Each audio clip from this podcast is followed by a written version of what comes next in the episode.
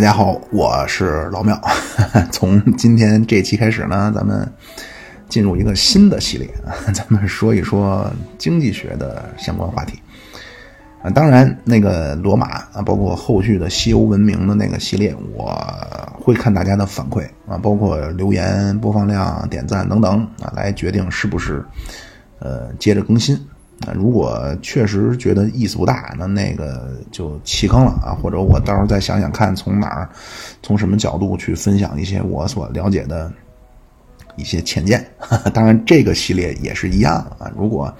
反馈实在不好呢，就弃坑了啊。这个也是慢慢的摸索。本来我原计划啊，这个经济学这部分，我是准备说完了那个西欧的文明啊，然后大概说完了马克思。然后就进入共产革命最重要的一次伟大的社会实验啊，就是苏联。那么苏联的一个重要标志之一就是中央计划经济啊。我本来想是进入苏联以前，呃，说说经济啊，这样呢，对苏联，包括对于咱们的前三十年啊，都能够有更深层次的一个理解那。就是目前来看啊，最反响比较好的就是前三十年的那个系列。但是话题太敏感，就是老不让上，所以那个我确实我没法更新了。那但是呢，虽然说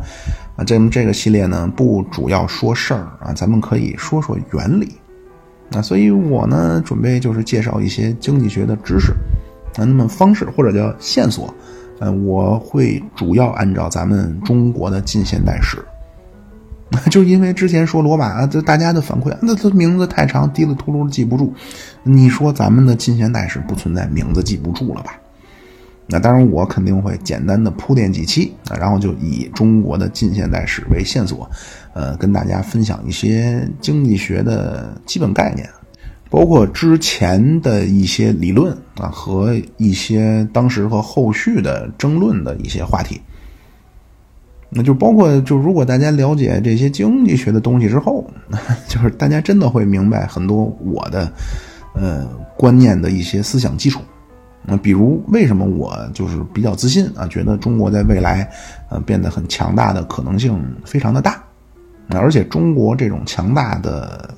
所谓最大的挑战啊，到底是来自什么？那包括可能也是之前大家都不太有的人不太能理解的。就是为什么我说毛主席老人家是中国历史上最伟大的几个人之一？那就这些观点，我其实都在之前的就是这个节目，包括之前我们聊天那个节目里，我都说过。那但其实并没有什么时间去方便展开。就是我们妙主播呢，我其实呃研究生学的是教育哲学啊，那本科我正经是学经济的。那原因也很简单，我和咱们很多听友一样。就是在二十岁上下的时候，无比关心中国的命运和前途。那而且或者说更大、更怎么说呢？更把这条视野放得更大一些啊！就是为什么，比如说汉唐那么强大，对吧？为什么说美国很强大？为什么苏联很强大？为什么乌干达、赞比亚它就不太行？那就对这些话题呢就很感兴趣啊。那么自然就会选择经济学。啊但是如果说啊，就是按照上课那么来，比如今天啊，我给大家讲一下什么叫做绝对优势啊，什么叫比较优势啊，什么叫财政政策，哪个叫货币政策啊？这么说肯定大家就疯了。啊，就是我呢也有另外一个人生中很宝贵的经验或者叫财富啊，就是长期以来啊，真是我非常幸运啊，就是我有几个朋友啊，当然一方面我也是知道我自己知道啊，这有的时候不是什么好事啊，就是有很多时候啊，有一些知识分子夸夸其谈、好为人师的那个劲儿，但是另一方面我真的很幸运啊，就是从上中学开始啊，一直没断了，就是我身边总有朋友愿意听我分享。啊，所以我一直以来都能够有机会能系统性的跟就身边的好朋友去长篇大论的去表达啊，所以就摸索出来了很多我觉得就是在某些领域更好的一种表达方式。那这唯一的一个例外就是古典音乐啊，当然后来随着我看了一些哲学啊，我终于明白了啊，就是审美和品味是不能靠说理的方式来传达的。那这个其实咱们之前也有节目说过相关的话题。啊，就如果咱就是那个西欧文明那个系列啊，就是不管怎么样啊，我可能还是会想一些方法来去再介绍一些。啊，就我还是会重新去说一说康德，包括艺术哲学这些话题。当然说回来，啊，就第一个问题就是咱们那些所谓你说经济学，你说经济学，你总得说说这到底干什么的吧？啊，因为我个人的一个经历啊，就是我认我感觉一个是经济学，一个是心理学，这个是最被误会的两个学科。那就你比如说，你说你心理学啊，你说你学心理学的啊，很多人就觉着，哇塞，你学心理学的，你是不是你看我一眼啊，或者咱俩正常这么聊着天你就能知道我心里想什么的，对吧？肯定有这种啊，包括一说你学心理的，我操，你看没看过乐嘉的色彩心理学？你是不是弗洛伊德 什么就是那种啊？其实不是啊。但是心理学的话题，就我也知道些皮毛啊，可以后边再分享。啊，那么经济学啊，一说你学经济学的，我操，那你肯定你很懂怎么赚钱啦啊，或者你肯定你教教我怎么炒股啊啊，但其实完全不是。那经济啊，经济学啊，其实就是经世济民之学。那咱们。左宗棠啊，就左宗棠一句话叫“文章西汉两司马，经济南阳一卧龙”。那就是如果说写文章，那肯定是西汉的就司马迁、司马相如，就是两司马啊。但是如果要说到经世济民，那肯定就是南阳一卧龙啊。卧龙就诸葛亮啊，就是咱们看诸葛亮啊，那演义里边那是领兵打仗啊，奇谋不断。但其实真正就是就陈寿啊，就《三国志》，陈寿就说大概那原话忘了，大概意思就是说这诸葛亮奇谋不如治军，那治军不如治国，那就真正诸葛亮最厉害的能力其实是类似萧何的那个角色，那就是稳定大后方，发展经济，然后给前线去去去抱兵，就这个也是就是实际上在刘备赤壁之战以后，那刘备死以前诸葛亮的那个角色。那就刘备入川，前线带的是庞统，诸葛亮是留在荆州。那刘备打汉中，那前线带的是法正，那诸葛亮留在成都。那诸葛亮其实他真正厉害的就是在后方稳定人心，负责抱兵，负责发展经济，爬科技树的那个角色。那所以左宗棠说啊，叫经济南阳一卧龙，那就是经世济民的这个本事，那就得是诸葛亮。那所以经济学 往大了说啊，那研究的那就是大国崛起啊，国家发展；往小了说呢，也肯定是得研究研究，就是为什么这个国家行，那那个国家它就不行，那总得有个理由吧。那当然，这个我也是，因为这期肯定会比较水啊，就是第一期啊，这个我也得跟大家就是实话实说啊，所有的学科都一样啊，所有的学科都一样，经济学也一样啊，都是有问题的。那你要敢说没问题，那中医嗯不能说有问题啊。那老祖宗早就把世界看研究透了，那不可能有问题。就如果说啊，就是所有学科里问题可能相对比较少的，可能就是数学啊。但是数学也会有一些问题啊，因为数学的本质叫公理加符号加逻辑。那但是那个公理，什么叫公理啊？公理就是不能证明也没法证明的。那或者说，换句话说，那就堪比是废话的那些东西。那什么叫公理？比如说两个集合啊，如果两个集合里所有的元素都一样，那这两个集合就一样。那还比如两个点只能穿过一条直线，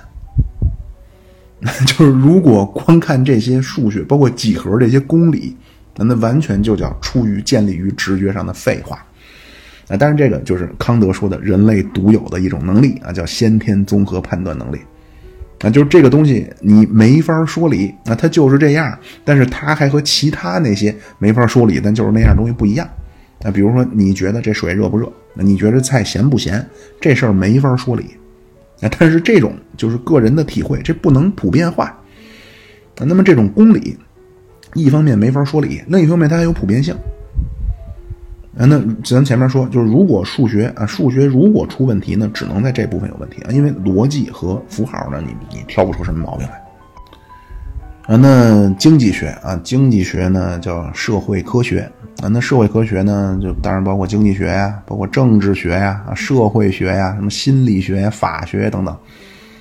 啊，当然它每个学科内部啊，都能再细分研究研究领域，或者再细分就内部的流派。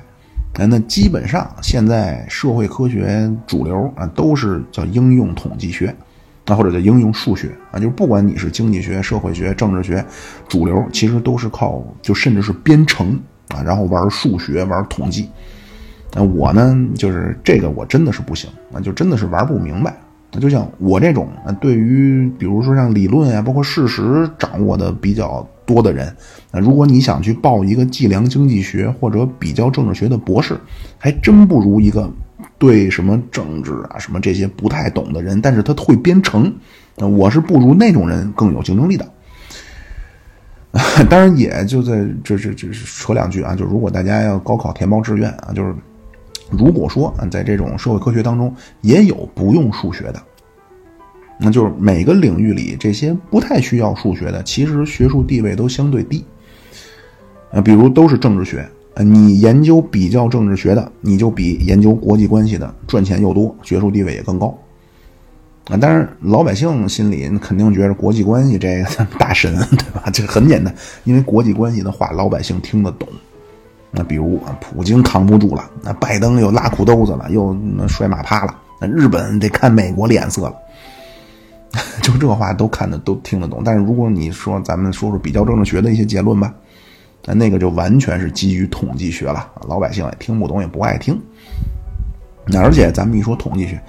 其实咱们多数人根本不知道什么叫统计学。啊，因为我也有时候和一些包括家里的长辈聊天啊，就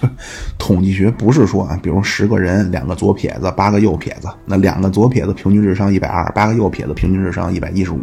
所以统计学告诉我们，左撇子比右撇子智商高。那这不叫统计学啊，这个叫数数。那但是这个我我肯定没有那么懂。那但是大概的意思，那就是比如说现在咱们要研究智商了。那么咱们这个样本呢是二十万人的一个样本，那而且这些人啊是左撇子还是右撇子？那他们父母的智商啊，他们每个人的受教育程度，那他们的种族，那包括他们原生家庭的收入情况，甚至他们有没有兄弟姐妹排行老几？啊，把所有这些变量，那用专门的一个软件给它跑出来，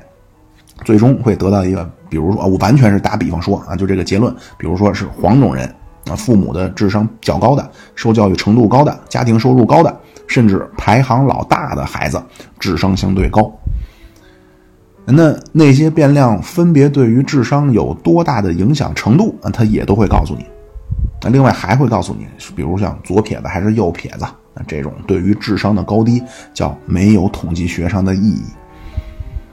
那而且现在就是说，包括医学。啊，就是用统计学的时候啊，他会用到一个东西叫信心区间啊，就是 p 值。那就咱们学过统计课的肯定都知道这个。呃，一般就是学术上你用 p 都采用零点零五，就是百分之九十五的信心区间。啊，百分之九十五的信心区间，我得出的这个结论。啊，但是这个百分之九十五的信心区间代表什么呢？那代表的是你这个结论如果进行重复试验，啊，得到同样的结果的概率其实只有百分之七十七。那那如果你把信心区间变成九十九，就是更严格一点，就是 p 等于零点零一，那说可能好多结论就没法生成了，那很多变量就都变成统计学上无意义了，啊，就这这个我得就因为这期实话实说，可能会水一水啊，就这个我没有那么懂统计学的原理，而且这个真的我是凭印象说的，啊，就真懂的，他能告诉你这个 p 等于零点零五和那个百分之二十三是怎么换算的。嗯，所以如果较真儿的说啊，比如说在医学上，你这个研究，如果你去重复试验，你用的之前那个实验你是用的 p 等于零点零五啊，那么你重复试验重合的就结果重合的概率可能不到百分之八十，那就是因为我们群里边其实有两三个，起码有两个就是在美国学统计的博士，在我们群里，那就也很有意思啊。你说我这么一个完全不懂的啊，人家。委身 在我们群里啊，就潜伏啊，所以我估计我说这段未必准确啊。那如果我这个结论对，那就是他们可能真的，他们专业的人会告诉你这个 p 值的那个重复性是怎么来的。那就是我的意思，就是经济学其实精确性没有想象中那么高。那就凯恩斯说过一句话，凯恩斯说：“过去咱们见证了五次经济危机。”那么经济学家预测出来了十五次，那说白了就是经济学的预测就是撞大运啊，其实就没有什么精确性。啊。当然，虽然说他那什么，但是不妨碍咱们继续去研究，继续去了解啊，就起码知道一些基本内容。那而且这些学科的早期啊，其实都和咱们比如之前说到的国际关系啊和这种一样，都属于要抡圆了看。啊，那具体到经济学呢，开始大面积的玩数学啊，都是二十世纪以后了啊，叫芝加哥学派啊，就非常喜欢数学。那而且甚至于啊，就是不光经济学啊，现在的社会学啊，就是所有的社会科学，我觉得有点跑偏了啊，就是太强调数学建模了。那而且弄出来这个模型预测能力极差。所以咱们就是了解的后边会通过像呃咱们这个系列，包括如果有机会其他，就是九十年代开始呢，有了一个叫《中国崩溃论》，那结果崩到现在崩了四十多年了，那还没崩呢，那就是经济学包括社会学预测能力非常差，啊，但是他有一个非常厉害的，就是解释能力很强。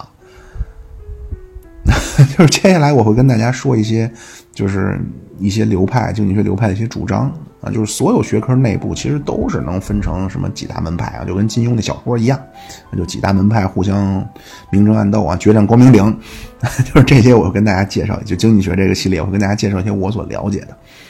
而且我主要会跟大家分享一个学派，而且这个是一个很新的学派啊，叫新结构主义，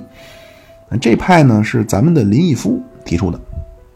那这台湾人林毅夫，台湾人，后来呢，改革开放，他就很敏锐，就来到了大陆，就是坊间传闻说他是抱着个篮球从金门游过来的。反正不管怎么着吧，他改革开放，他觉着这个地方会创造奇迹啊，所以他呢就来了大陆，就非常坚定的来了。那先在北大，后来呢又去了芝加哥大学。啊，所以因为芝加哥大学呢是新古典主义的窝子，所以林毅夫其实是新古典主义的基础。而且说到这个也很有意思啊，就是我研究生的时候还上过比较政治学的课，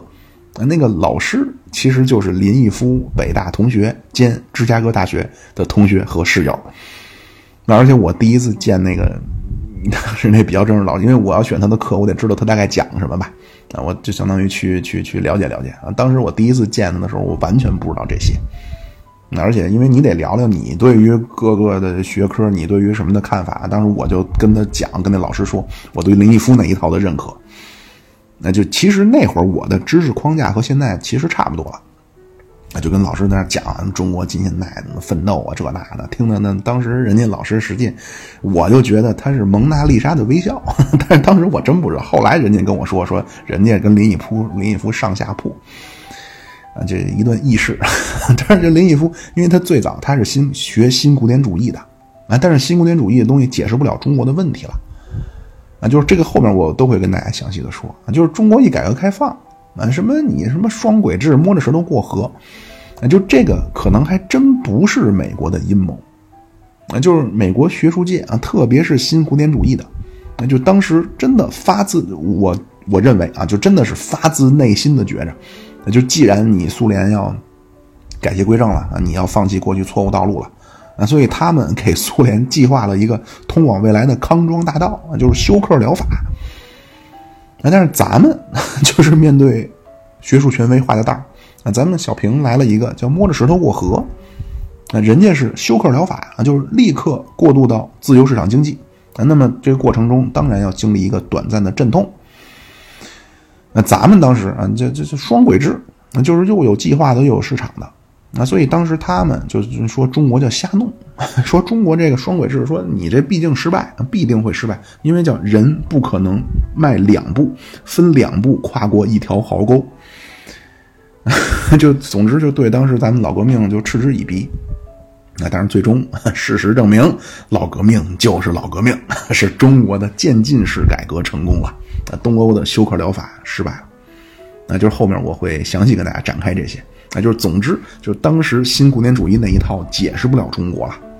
那而经济学以以往的表现看啊，那预测能力当然相当抠脚，但是解释能力很强。啊，就是咱们讲话就事后诸葛亮啊，马后炮。所以你总得有个新理论来解释中国的成功吧？啊，但是那个林毅夫呢，因为他芝加哥大学受的训练就是新古典主义的底子，所以实际上他干那个事儿就是用新古典主义的理论根基啊来解释了很多问题啊，包括中国为什么要搞计划经济，那中央计划经济的利弊那包括改革开，就是计划经济的核心是什么？改革开放的核心是什么？那包括所谓历史上的赶超，啊，咱们今天都用这个词儿叫赶超啊，就历史上这几次赶超都是怎么回事儿？啊，就是后面这个系列咱们会跟大家慢慢分享。那么牵扯到这些经济学门派的啊，包括很多专业名词。啊，比如前面我提到的什么新古典主义啊，啊，什么芝加哥学派啊，奥地利学派，凯恩斯主义啊，这些后边我也会慢慢的跟大家通过事儿来慢慢解释。那么简单的说啊，就是经济学肯定因为它是研究这种治国的嘛，所以自古就有了啊，咱们当然更有啊，就大概就是古希腊城邦时期啊，咱们那会儿叫先秦诸子，百家争鸣啊，那当时呢，主要的一些思想家。啊，其实很多观点今天看也都很熟悉，啊，比如说道家，啊，那道家最浅显的方式来理解道家思想，那就叫正话反说。那就如果咱们将来说到中国的古代思想啊，我会跟大家说，啊，就是道家其实说白了，你用最简单的方式、最质朴的方式去抓住道家思想的跟随啊、精髓啊，或者或者准确来说，就是老子思想的跟随，就是正化反说。那最黑的肯定是白的。那最丑的肯定是美的，那最好的肯定是坏的，啊，所以最好的管理，那肯定就是不管理。那老子说叫治大国若烹小鲜，那庄子叫上如标之，民如野鹿，那就什么是最好的管理模式呢？就是不管理。你治理大国，反而就要和做最简单的海鲜一样，你不要什么加辣的，那是豆豉啊蒜，啊，你就是清蒸。那甚至你生吃，蘸着酱油生吃。那庄子什么叫上如标之，民如野鹿？那就是大家好像知道有个政府啊，他这个政府就跟树上一根树枝树枝一样啊，他就在那儿，但是什么也不管。那民间社会就是野生动物，想干嘛干嘛。那这个呢，用今天的话说，叫最好的政府就是小政府，或者叫政府对于市民社会、对于民间社会的经济活动最好的做法就是不要干预。那这其实咱们古代就这些苗头也有，啊，这道家，嗯，儒家，那儒家的思想简单的说叫让世界充满爱，所以儒家叫义高于利。那孟子见梁惠王叫君子喻于义，小人喻于利。所以用西方的话说呢，咱们就后来说到咱们后来下期吧，大概啊就会说到欧洲的近代。亚当斯密以前呢有两个啊，一个叫重农主义，一个叫重商主义。那咱们中国呢肯定叫重农主义。那那重农主义肯定就是鼓励农业，那农业是立国之本啊，就是今天讲话，这重农主义就发展实体经济。那重商主义呢是重视商业啊，重视货币啊，他们重商主义主张的是货币才是国家财富的源泉。就今天讲话，重商主义看重虚拟经济，啊，那儒家包括古典时期的西西欧啊，都是重农主义的，那而且是先民富啊，然后国强，啊，就孔子说叫百姓足，孰君之不足乎？那就是老百姓有钱了，您通过税上收上来的那少得了吗？那后来到儒家，荀子啊，荀子专门写了一个叫《国富篇》啊，咱们后边会说亚当斯密那叫《国富论》，咱们荀子叫《国富篇》。那大概意思也差不多啊，就是重视农业，农业是根本，商业是锦上添花。那而且儒家实际上他立场是贵族立场的，所以就他说叫上下俱足。那就今天讲话，你藏富于民啊，百姓有钱了，嗯，百姓又支持政府，国家又产生向心力了，那这样又能解决社会动员能力啊，又能解决国家财政，所以国家就强大了。那墨家啊，墨家跟儒家不一样，墨儒儒家是贵族立场，墨家是偏平民，或者叫底层贵族立场，所以墨家很多观念啊，用就是后来二十世纪马克思主义传入中国以后。那墨家很多观念重新被重视起来啊，比如墨家主张不劳动者不得食，那这也真是马克思的主张。啊，比如墨家主张国家之富，人民之重，那就用今天的话说，经济的发展来自投入要素的增加。那其中墨子提出的投入要素，比如资本，比如人口。那另外他跟儒家反的，儒家是说义啊，说小人才说利，但是墨家就说利。那他论证他那个兼爱比儒家仁爱好的地方，他就说叫利人者，人恒而利之。这个当然，这个就这个说起来这话题比较久啊，就是比比较远。就如果用马克思的话说，那墨子提倡这个，那就叫异化，那就人和人的关系就变成利益关系了。那这是墨家啊，另外法家那法家某些理论看着和其他几个都有点像比如儒家说啊重本抑末。啊，但是法家立场，法家那个立场不一样，法家立场完全是只为君主一个人的，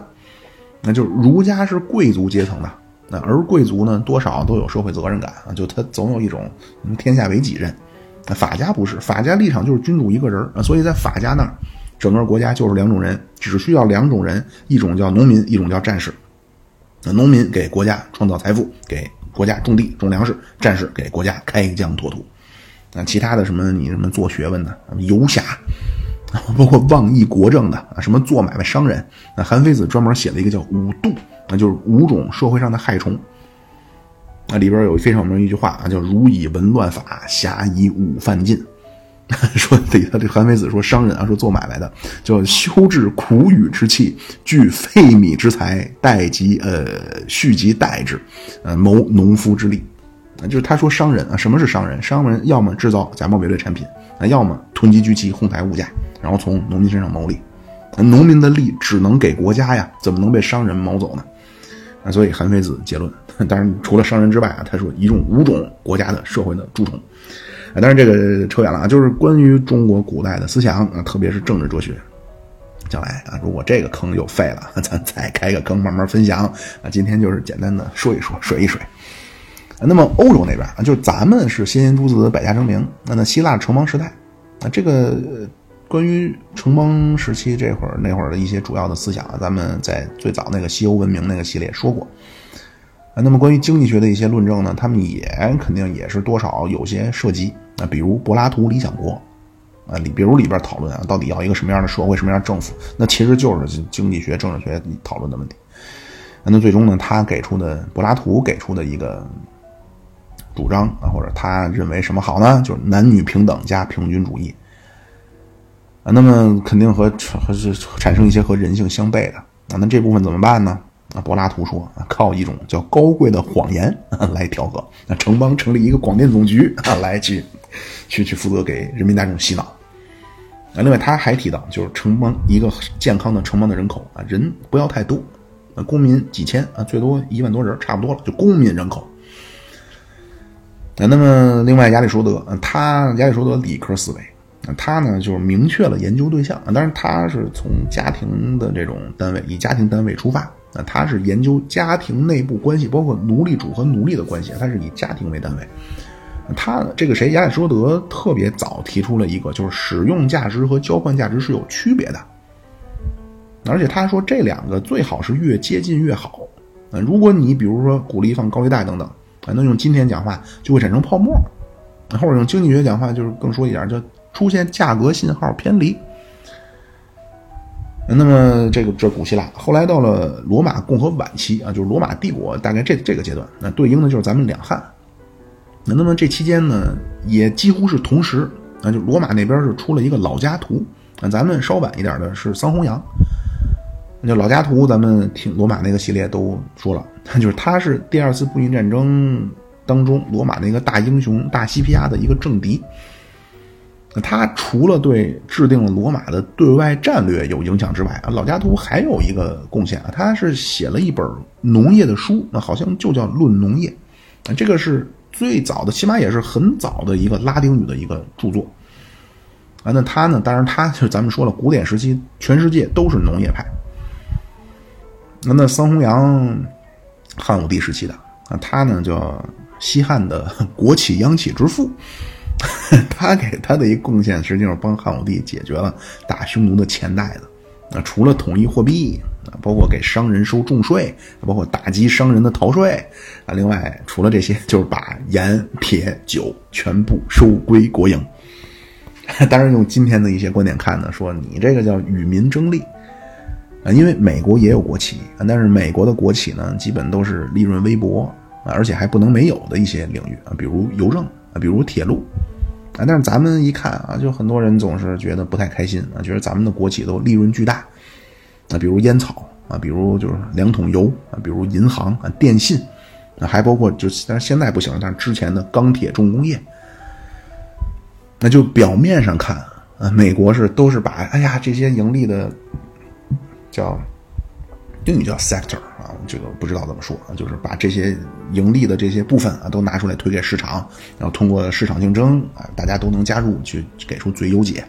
啊，这样呢能够最大的满足人民群众的需求啊，肯定大家都觉着哇，那个多有道理啊，就是咱们这个不好，但是啊，我可以跟大家说呀，一定是等这个系列听完了啊，真的我相信大家会认识到啊，就是为什么咱们很多制度安排啊真的是很无奈的。另外就是美国那一套，当然有它好的地方啊，但是也有他不太想让外人知道的不好，就这个也都人之常情嘛，对吧？那至于所谓什么叫咱们很多制度设计，什么叫很无奈，那包括自由市场、自由竞争为什么好啊？包括它又有什么问题啊？这咱们都后面再说。那说回到这个阶段啊，就是古罗马共和晚期啊，包括罗马帝国对应的时代就是咱们的两汉。那 当时欧陆大陆上最厉害的两个国家，其实就是欧洲的罗马和咱们的汉朝。啊，咱们汉朝管罗马叫大秦啊，当然这个说法存疑。啊，那罗马管咱们叫管中国叫塞里斯啊，管汉朝叫塞里斯。那这个塞里斯就是他们说丝绸的意思。那所以那凯撒咱们说了，那古罗马的肖战，所以凯撒很喜欢丝绸，所以等于就古罗马的肖战代言了咱们的产品。那而且埃及艳后克里奥佩特拉后来傍上凯撒以后，他也很喜欢咱们的丝绸，所以又是肖战代言，又是这个艳后代言，啊，所以一时咱们这个丝绸在罗马大大的风靡。那么这个丝绸来自哪儿呢？来自东方的塞里斯啊，就是中国。啊，而且据说 就是这不是据说，就是根据双方分别的记载，两边都互相派过人啊，互相还都送过礼物。但是为什么前面我 用的“据说”那个词儿？因为两边史书对不上。那咱们这边是东汉的桓帝，那就是那会儿正好是罗马帝国的五贤帝的最后一个啊，就是罗马非常有名的哲学家皇帝，就也是斯多格学派的马可·奥勒留。那这个如果罗马那个系列还活着，咱们会很快就会说到他非常有名，就是《沉思录》。那这个我也是那会儿在书店，那会儿还没事还逛逛书店。他当时推荐这个陈思路的话，那就说是当时咱们的温家宝总理的案头读物，倾情推荐。那就是里边都是感慨啊，宇宙之浩渺啊，人生之无常，人类之渺小卑微。那这个马可奥留的儿子，就是拉塞尔克洛演的那个角斗士里边的那个罗马皇帝，那就是康茂德啊，以康茂德为原型塑造的那个罗马皇帝。那就是说回来，就是马可·奥勒留这个时期啊，当时咱们东汉是汉桓帝，说当时汉桓帝曾经给罗马派过使者，但是呢，看记载，第一人种对不上啊，就罗马那边记载的说啊，这个东方塞里斯国来的使者，那红胡子蓝脸脸 而且咱们《后汉书》当时咱们这边没有记载说汉桓帝派使者去罗马了。那是罗马那边记载说塞里斯国有使者，但是他红胡子蓝脸脸那不能是中国人啊，所以估计是就是什么东欧的人冒充大汉来使。后来到罗马那是四世纪啊，就那会儿罗马帝国也风雨飘摇了，马上就就西罗马就被推了。说当时呢，他们就给就派去一部就派到中国去一批使者，然后回到罗马就等于看看中国什么样呗。啊，回来之后就说说中国怎么怎么好。别的都好说啊，关键他说那使者去看了之后，说东方的塞里斯国没有战乱，那这又完了，那就是因为时间对应过去啊，就中国正是五胡乱华的民不聊生的时候，但是两边肯定都知道彼此，而且罗马说中国人是中国人民诚实，这诚实是罗马人最看重的一个品质，那而且说中国人善于经商啊，说农业发达，啊国家也没有征战啊，又非常富足。那咱们这边说到罗马，咱们也是给了罗马一个咱们古代能给的最高级别的一个评价，那叫有泪中华。就是说，这个遥远大秦啊，有泪中华，就那帮人居然像咱们一样。所以，可能就是在汉朝人看来，全世界除了罗马都是蛮夷，就这个罗马可以。所以今天咱们用今天的话话说，就是汉朝和罗马就商业互吹啊，就彼此都给了对方极高的评价。就将来咱们继续说罗马啊，就大概说完了五贤帝啊，大概我计划啊，就到时候可以专门咱们对比一下罗马和汉朝啊，也很有意思。那后来公元呃四百七十六年，西罗马被灭，那欧洲呢又经历了一段时间，然后西欧就进入了中世纪的封建。啊，那最早基本统一西欧的呢是法兰克王国，那就公元八百年查理曼加冕，那就成了西欧的西罗马之后下一个西欧的欧洲皇帝。那就是欧洲那个皇帝其实是不能随便叫的啊，其实咱们就说那个国王，那个叫 king，那皇帝叫 emperor，那是只有罗马的皇帝才能叫皇帝。那这等于这查理曼就成了下一个，就西罗马被灭了之后，西欧的下一个皇帝。那但是等他死了，那法兰克他那个法兰克那国家就分裂了。那后来西法兰克就变成了法国，那东法兰克就变成了神圣罗马帝国。那统一之后就变成了，嗯，后来德国。那中法兰克就是后来的意大利。那东法兰克后来和西法兰克就一起抢走了中法兰克北边的地方。所以今天意大利只剩亚平宁半岛了。那因为就最早就中法兰克王国北边那部分被两边抢走了，啊，但是两边抢走以后，又因为这个地方老老老爆发矛盾，那就这个地方就是后来德国和法国的矛盾啊，就是咱老听说什么阿尔萨斯洛林啊，就那一带的所有权，啊这个其实也是人家最早抢的他们 意大利的，那这个时期呢，等于西欧就他中世纪那会儿就就不太行了，然后东罗马那边是苟延残喘。啊，那当时那个阶段，世界上最强大的就是东方的唐朝啊，包括中东的阿拉伯。啊，那西欧的基督教文明一度啊，就就是非常的岌岌可危啊。因为这个后面有机会咱们再说啊，就是阿拉伯当时这穆斯林这个文明对基督教文明是形成了前行攻势，就是一边呢，这阿拉伯人占领了西班牙，那东边一边是要占领小亚细亚，那就君临君士坦丁堡。所以这个怎么说呢？就是这个咱们还是大概有一个时间线啊，就是什么时代，大概世界上的每个角落在干什么。那就公元前二百二十一年啊，秦始皇扫灭六国啊，秦朝就完成了对中原主要地区的统一啊。那么公元前二二一年这一年，是汉尼拔子承父业啊，当上了新迦太基总督，就开始策划第二次布匿战争啊。然后公元呃公元前二零二。啊，中国这边是呃垓下之战啊，就是刘邦、项羽就楚汉战争最后大决战。那这一年呢是罗马的就就第二次布匿战争啊，就罗马和迦太基第二次布匿战争当中大决战啊，就是扎马战役，就是大西皮亚对阵汉尼拔。然后到公元一世纪，罗马呢就进入了帝国的第一个王朝啊，很快就要迎接罗马帝国最巅峰的五贤帝时期了。然后中国呢，当时就是东汉是光武中兴啊，就这个阶段就是咱们说东亚就是这欧亚大陆最东边和最西边啊，就彼此就都就非常强大，而且彼此商业互吹。然后西罗马呢是公元四百七十六年被灭，然后大概一百年以前啊，这很好记，就三八三，就公元三百八公元三百八十三年就是淝水之战。那就前秦那个苻坚啊，要率领大军南下统一中国，那但是就等于自己操作废了。那在淝水之战当中，大放异彩的就是东晋的北府兵。那北府兵之中，后来就出来了一个非常厉害的人，叫刘裕。这个刘裕，那就古代啊，就是皇帝，那是皇帝当中打仗的第一梯队。那后来这个刘裕就带东晋自立，那就建立了南朝宋，那，就中国也就从北方的。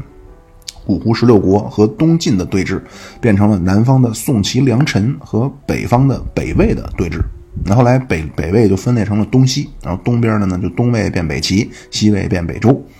然后北周的杨坚就建立了隋，那就篡了北周，那他就建立了隋。在西晋之后就再次统一了中国。啊，那这个阶段就是中国五胡乱华这个阶段，在西欧是四百七十六年西罗马被灭了以后，那西欧就又进入了黑暗期。然后一百五十年以后，阿拉伯文明就异军突起了。那就六百二十二年是穆罕默德创立了伊斯兰历法，然后阿拉伯帝国就开始接管中东和北非。那那东欧南部啊，就是东欧这会儿就这个以呃君士坦丁堡，包括希腊这部分，包括小亚细亚，就那会儿还还还还还都在东罗马手里。啊，当时那会儿还是东罗马。那东罗马北方斯拉夫人开始崛起。然后西欧是八百年，这个公元八百年查理曼加冕啊，西欧就正式开始西欧封建。啊，中国这也很好记，中国是六幺八唐朝建立啊，就东京东购物六幺八唐唐朝建立。然后中国咱们九百六十年是宋朝建立，然后一一二七北宋灭亡，南宋建立，一二七九南宋被彻底消灭啊。那这个阶段整个西欧那叫黑暗的中世纪。啊当然，如果咱们后面说西欧文明说到这儿啊，会跟大家说，其实这个阶段已经出现了很多文化爆发的苗头了。那比如加洛林文艺复兴啊，比如十二世纪文艺复兴啊，哈斯金斯写的非常有名《十二世纪文艺复兴》。啊，然后到十三世纪，十三世纪呢，欧亚大陆完全被蒙古人平推了，蒙古人建立了从中国到东欧的统治。啊，但是蒙古人西征啊，包括两百年以后，就一四五三年，奥斯曼土耳其攻破了君士坦丁堡，啊，就是很多东欧，包括同一年是英法结束了百年战争啊，当然英国又开始打那个红白玫瑰。那就大概从这会儿开始啊，就是很多东罗马，包括阿拉伯的文明就重新传入了西欧。啊，那这会儿中国在干嘛？中国是一三六八明朝建立，一六四四清朝入关。啊，就这段就是在这段时间里啊，西欧就突然崛起了。啊，那写全球通史那个叫斯塔夫里阿诺斯，他就说，他说如果站在一五零零年的时候看世界，那觉得要么未来的世界属于国富兵强的大明，要么未来的世界属于文化灿烂的阿拉伯。不管怎么说啊，就是这斯拉夫里亚纳斯说，不管怎么说，你站在一五零零年的世界看地球，也无法想象未来几百年是西方主宰世界了。那就西欧是一五零零年左右吧，就开始大航海啊，然后整个十六世纪，全世界就真正被联系起来了。啊，另外十六世纪马丁路德宗教改革啊，就这个其实思想上比文艺复兴更重要。那文艺复兴因为更多的就是艺术。啊但是宗教改革呢，就到思想领域了。那就是因为如果天主教还在就是绝对统治地位啊，那你做学问，你肯定你只能研究三位一体啊，你只能研究亚当夏娃有没有肚脐眼儿。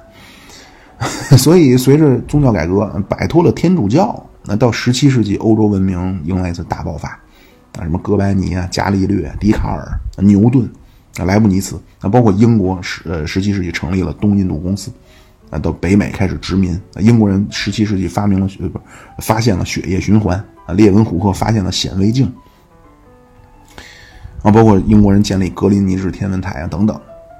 然后十八世纪又开始欧洲西欧又开始一个叫启蒙运动啊，又出现很多思想家。那包括社会领域啊，就十八世纪开始资本主义开始蓬勃发展。啊，政治领域法国大革命，啊，美国独立战争。然后到十九呃，包括德国统一，十九世纪德国统一，那意大利统一，那日本开始明治维新，那美国进行南北战争，这样十九世纪第二批这种现代国家就完成了工业化，然后这第二批崛起的和第一批的所谓老牌帝国主义，啊，用修昔底德的话说，那就是新崛起的强国和守成大国之间爆发矛盾不可避免了，啊，最终的结果就是一战。一战因为利益分配嘛，打完之后，从就是这个英国的经济学家凯恩斯到法国的军队就是元帅福煦，啊，当时这两个人巴黎和会上都预言了，那说如果你们这么搞，欧洲恐怕只有二十年的和平。啊，果然，一九一八巴黎和会，一九三九二战爆发，那就二十年，二十一年。那二战结束，美苏又开始冷战啊！冷战以后就进入了美国主导的世界啊！一直到今天，起码目前没有任何的标志性的事件宣布美国主导世界的这个体系崩溃了。那就大概这个历史就是这么个流程。但是就如果咱们看这个流程，就会发现，其实西方近代崛起大概就是十六七世纪开始的。但是，一直到十八世纪，啊欧洲人都非常羡慕中国。是到了十九世纪啊，这个偶像破灭了。啊，在十六世纪晚期有一个呃，一五八五年啊，当时有一个叫门多萨的，他呢给教皇写了一本书，叫《大中华帝国史》。啊，这本书就是这《大中华帝国史》一五八五，这个门多萨写的这个《大中华帝国史》是西方人观察中国的第一本书。而且这个书献给教皇以后，七年之内翻译成了七国语言，通行欧洲。再再加上当时就是在中国居住了将近三十年的那个利玛窦啊，就这个传教士利玛窦，啊，他就是明朝万历年间啊，在中国住了小三十年，啊，他因为有名嘛，他是因为给中国就给咱们进献了一个叫《坤舆万国全图》，啊但是他是给西方人翻译了四书，那就是把咱们的四书翻译成拉丁语，而且写了一个叫《中国文化史》。那就当时那个欧洲，其实就跟咱们八九十年代崇拜美国一样，那就全方位的羡慕啊，从生活方式到价值观啊，从社会组织到文化传统啊，就非常如饥似渴的去希望去了解中国。那后来到呃启蒙运动，那会儿就是全世界三个有影响力的皇帝嘛，中国的康熙、沙俄的彼得大帝、法国的路易十四，是当时路易十四的家教。每次给路易十四上课时候，他就相当于叫开场白嘛。啊，每次这个路易十四的家教上课之前都要说这么一句话，啊，是一句拉丁语，叫 “Sancte Confuse Ora Pro Nobis”，那，就是翻译成中文什么意思呢？就是请圣人孔夫子为我们祈祷。啊，这个是路易十四的家教，每次给他上课之前都要说这么一句话。那就是说，当时就启蒙时代，其实欧洲已经非常那什么了。但是当时欧洲的贵族，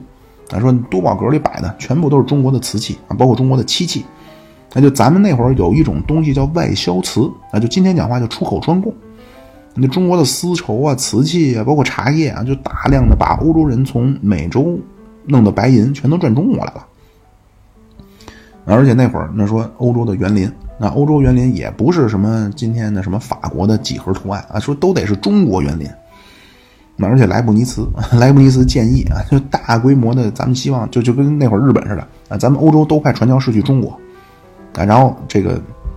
等于派中国就就怎怎么说呢？派去留学生啊，去中国学习中国的文化。而且这莱布尼茨，因为他相当于是现代计算机的二进制的一个奠基人。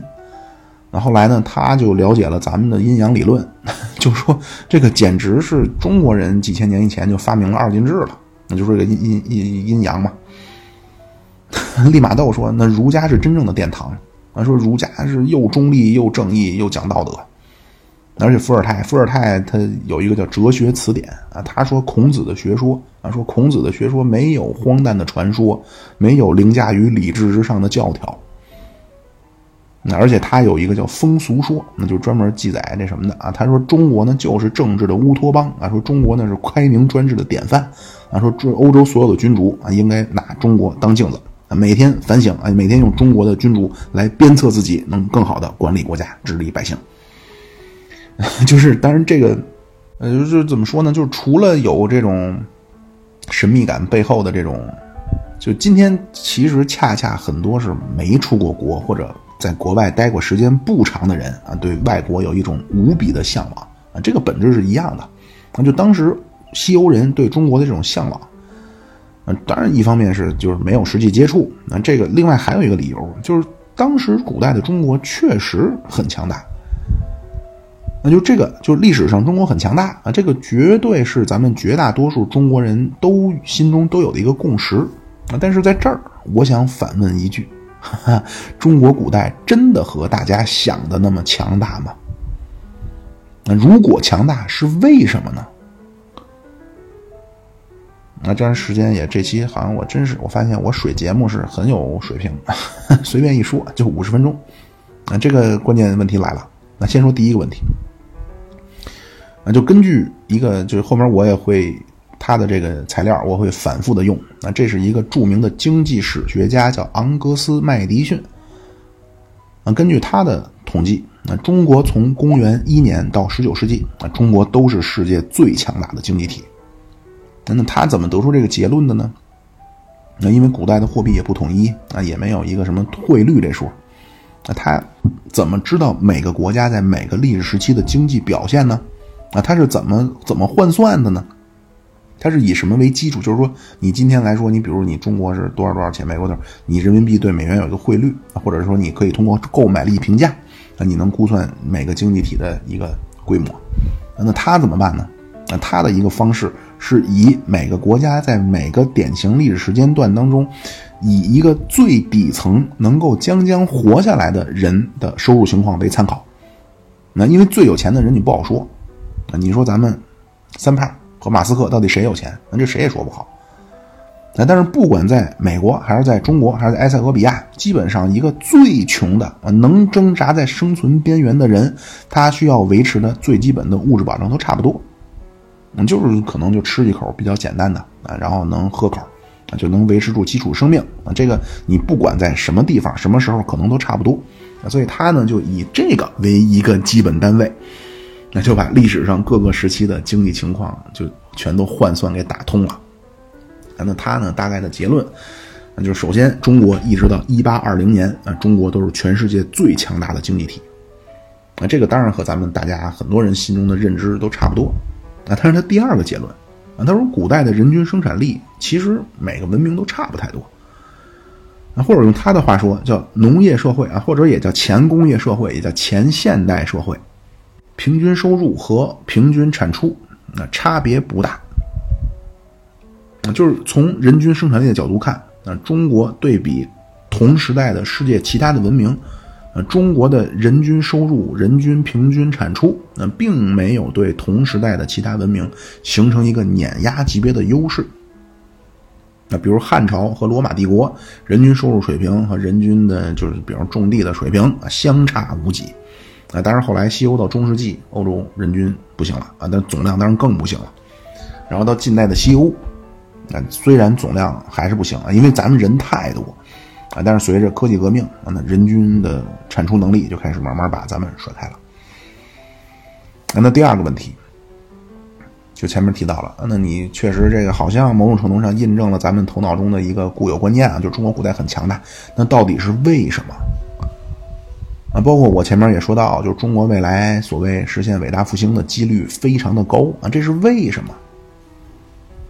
那如果说中国历史上的强大，包括未来的发达发展，只是因为中国人必然强大啊，如果是这样的话，这句话背后的意思到底是什么？如果咱们把这些理解成种族优越论啊，那其实很危险。那你就和纳粹希特勒啊，包括和日本军国主义啊，其实你你们是一批人，就无非就是他们觉着雅利安和什么日本人人种优越。啊，但是你说中国人人种优越，而且这儿呢又有一个悖论啊，就是你既然说中国人种优越，你怎么解释近代屈辱？那另外就是，如果中国古代强大，未来也强大，那是因为民族文化，那那也就进入这个悖论啊，就是一直以来都标榜啊，说中国和其他古国的区别，或者咱们伟大之处在于文明的延续性。那既然文明是延续的，你怎么解释近代的屈辱？所以有人说啊，这个咱们也可以给它分成了几种解释，那就中国落后的原因啊，从什么时候开始的？啊，有一八四零年说，啊，一六四四年说，那一二七九年说，那有九百六十年说，那最远的公元前二百二十一年说，有对历史敏感的都知道这些年份对应什么事儿。那就后面我如果想起来，会跟大家批判的分享一下这些看法。那当然，就对这个古代中国强大的原因，那就是咱们用最浅显的方式去看麦迪逊的这个研究，其实可能也很多人心里会有个答案。那说白了，就是同样的农业社会，那中国人多，那或者用学术一点的话说，叫经济规模、人口规模，那在农业社会，中国对西欧有碾压优势。那么后边呢，就又有一个这种问题的升级版。啊，你就不能光用中国跟西方人均差不多，但是中国人更多，用这么简单的方式解决了。那这个后面咱们我估计可能还有几期啊，会跟大家开始说。那而且我这儿可以再跟大家提前说一下啊，就是中国古代在人均生产力上，当然和其他地区文明区别不大。确实也是像咱们上面说的那个粗暴的结论啊，就是光靠人多。啊，等于就是一点一乘以一千万啊，比零点九乘以一千万，就一下就多出一百万。但是咱们古代的领先好像不光靠这一点啊，不是光来自这一点啊。那么这个又是因为什么？而且后面咱们会说，咱们中国有一次叫中国的科技革命，那这个又是为什么？那这期呢，基本上是水了水，跟大家说说到底是怎么回事啊，挖一挖坑。那么下期开始，咱们真正进入经济学了。那就从古代中国说起。那另外呢，就是一个经济学界的祖师爷，啊，他呢同样也给他脑海中的中国，他给出了很高的评价。那这个就是亚当·斯密啊。那么关于这个亚当·斯密的一些观点啊，包括中国古代的，就是为什么强大等等这些，再进一步的去解释，咱们下次再说。